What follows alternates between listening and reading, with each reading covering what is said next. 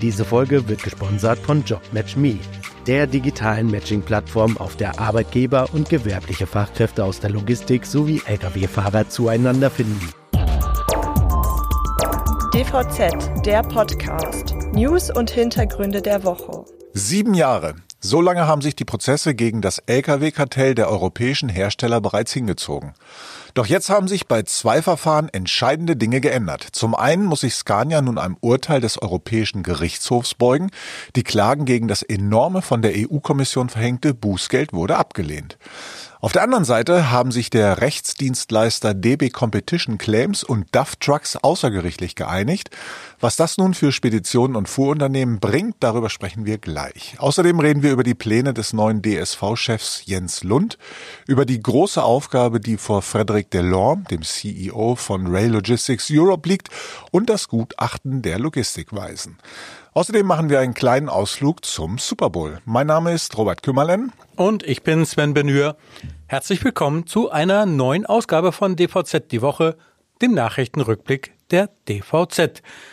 Ja, Robert, es ist schon ziemlich spannend, wie sich die Dinge in Sachen Lkw-Kartell gerade entwickelt haben. Das Thema war ja zuletzt schon so ein bisschen aus dem Fokus geraten, weil sich eben so lange nicht wirklich etwas bewegt hat. Wobei, also so ganz stimmt das natürlich nicht, denn der ungarische Transportkonzern Vabras hatte ja im April des letzten Jahres äh, eine außergerichtliche Einigung mit einem ungenannten Lkw-Hersteller ähm, hinbekommen. Und äh, da ging es ja um die Zahlung von gut 26 Millionen Euro plus Zinsen. Naja, und jetzt ist es zu einem neuen Vergleich gekommen. Der von der Deutschen Bahn gegründete Rechtsdienstleister DB Competition Claims hat sich mit DAF Trucks auf Kompensationszahlung für die DB und 40 andere Unternehmen geeinigt. Da dürfte es ebenfalls um einen zweistelligen Millionenbetrag äh, Betrag gehen, obwohl über die genaue Höhe der Zahlung ja Stillschweigen vereinbart wurde. Aber wenn es von Seiten der DB heißt, man habe eine gute Lösung für beide Seiten erzielt, dann dürfte der Betrag substanziell sein. Immerhin, es ging ja um 2700 Lkw und Experten haben ja in der Vergangenheit die Schadenshöhe pro Lkw mit 5 bis 10.000 Euro beziffert. Ja, Hauptsache alle Beteiligten sind zufrieden. Die Frage ist natürlich, ob dieser Vergleich eine Signalwirkung für die anderen am Kartell beteiligten Lkw-Hersteller hat. Es wäre vielleicht nicht die schlechteste Idee, sich zu vergleichen und so das Kapitel zu schließen. Immerhin sind in den vergangenen Jahren nicht nur hohe Anwaltskosten entstanden, die potenziell zu zahlenden Kompensationen erhöhen sich Jahr für Jahr um anteilige Zinsen. Ja, da kommt einiges zusammen. Bei den im Raum stehenden Forderungen könnte sich der jährliche Zinsanspruch leicht auf einen sieben- oder sogar achtstelligen Betrag summieren. Tja, und das ist natürlich die Ansicht der Nichtjuristen.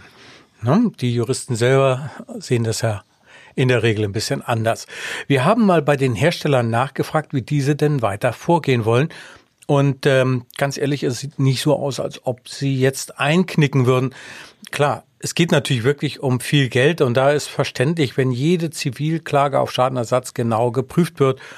Und da man natürlich in diesem Prozess seine rechtliche Position nicht schwächen will, heißt es vielfach, dass den Lkw-Käufern kein Schaden entstanden sei. Aber Moment mal, alle europäischen Lkw-Hersteller sind von der EU zu Geldbußen verdonnert worden, weil sie Teil eines Kartells waren, bis auf MAN. Aber die Münchner sind halt in den Genuss der Kronzeugenregelung gekommen. So, aber ein Kartell bedeutet, dass mehrere Unternehmen untereinander Absprachen zum Nachteil Dritter getroffen haben. Also sind schon Schäden entstanden. Ja, aber die Frage ist, bei wem sind die entstanden? Und hier heißt es ja, dass die Lkw-Betreiber die Kosten an die Auftraggeber ja weitergegeben haben. Das aber stimmt nicht ganz. Denn wenn zum Beispiel Lkw leer unterwegs sind, dann trägt das Unternehmen nach meinem Empfinden die Kosten selbst. Ich würde hier nur zu gern wissen, wie das ein Anwalt beurteilt. Tja, ich schätze mal, das bleibt hinter verschlossenen Türen. Aber wir haben zu einem anderen Aspekt eine Einordnung bekommen. Da geht es nämlich um die Folgen der jüngsten Entscheidung des Europäischen Gerichtshofs gegen Scania. Die Schweden hatten sich ja 2016 nicht mit der EU-Kommission verglichen, so wie alle anderen Kartellmitglieder. Und sie haben gegen das deftige Bußgeld von über 880 Millionen Euro erst vor dem Europäischen Gericht und dann vor dem EuGH geklagt. Diese Klage ist jetzt endgültig abgelehnt und vom Tisch, was natürlich bedeutet, dass Scania nun erstmal die Strafe berappen muss. Ja, aber damit nicht genug. Laut dem Rechtsexperten Tim Willing vom Rechtsdienstleister Deminor sind die zivilrechtlichen Schadensansprüche der Fuhrunternehmen gegen Scania nicht verjährt und können noch vor Gericht geltend gemacht werden. Und jetzt kommt noch ein pikanter Aspekt am Rande. Als Mitglied des Kartells haftet Scania, so sagt das zumindest der Willing, grundsätzlich umfassend für die Folgen des Kartells. Und soll wohl bedeuten, dass sämtliche Schäden, also unabhängig vom Hersteller des Lkw, in den Verfahren geltend gemacht werden könnten. Ob das aber so in der Praxis möglich ist, da habe ich schon so meine Zweifel. Aber es bleibt natürlich weiterhin spannend. Genauso übrigens wie die Entwicklung bei DSV, wenn ich mal diesen Haken schlagen darf. Aber darüber sprechen wir gleich nach einer kleinen Pause. Hallo, sind Sie gleich da?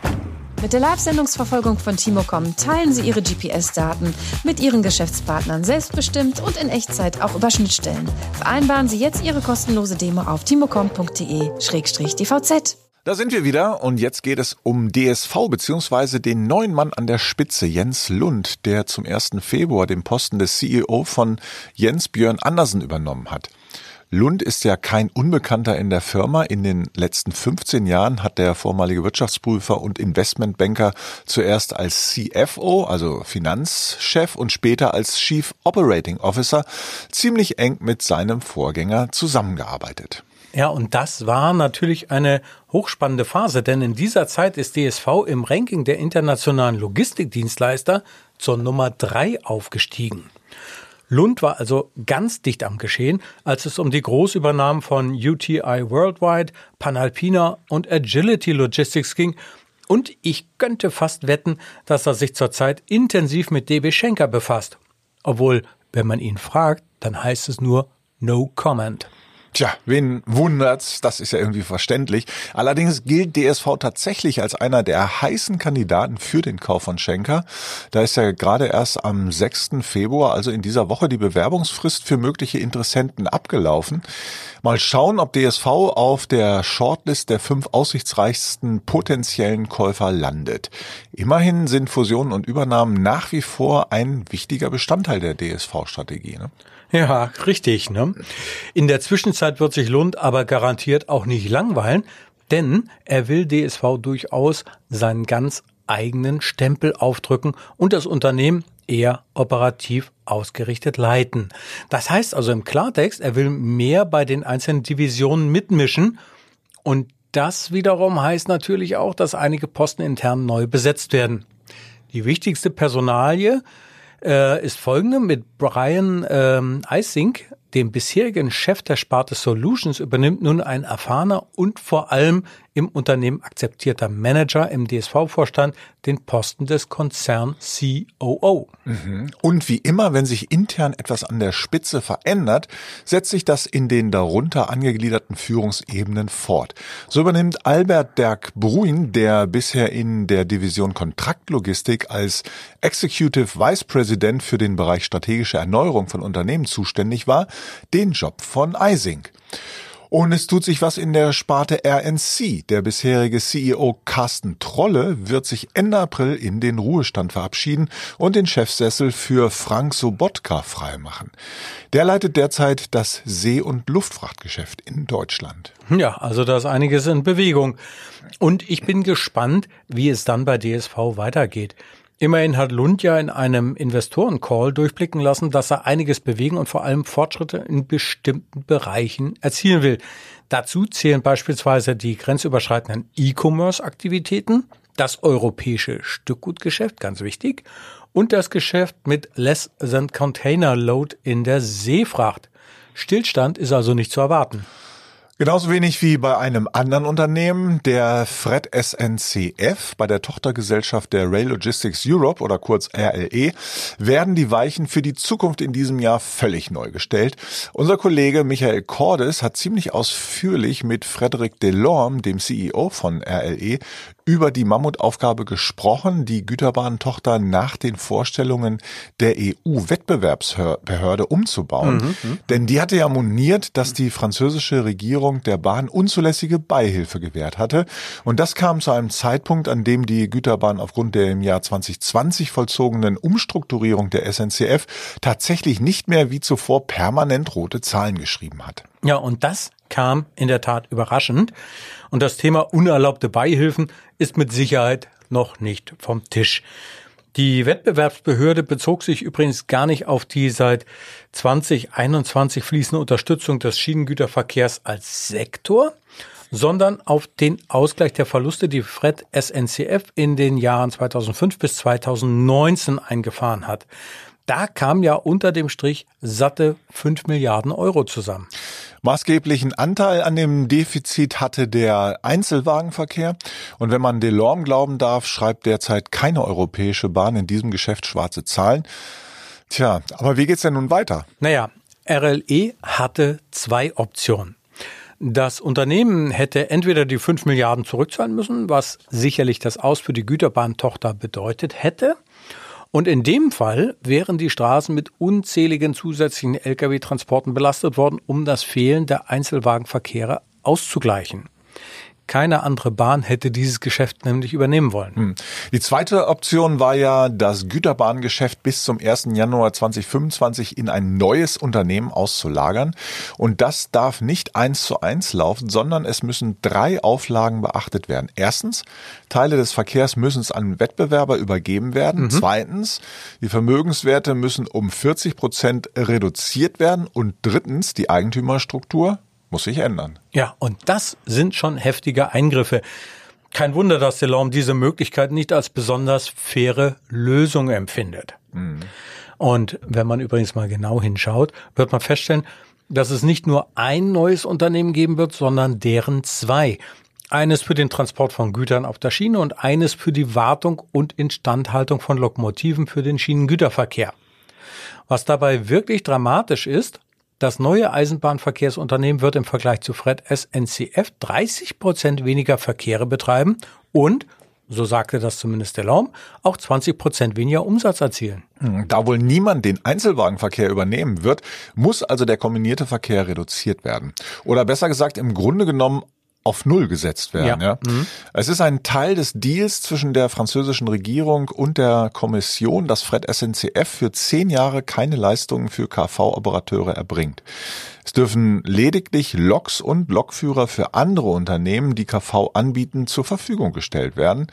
Tja, was soll man sagen? Das sind wahrlich keine guten Aussichten. Ne? Ja, in der Tat. Das ist, äh, ist schon eine ganz heftige Einschränkung.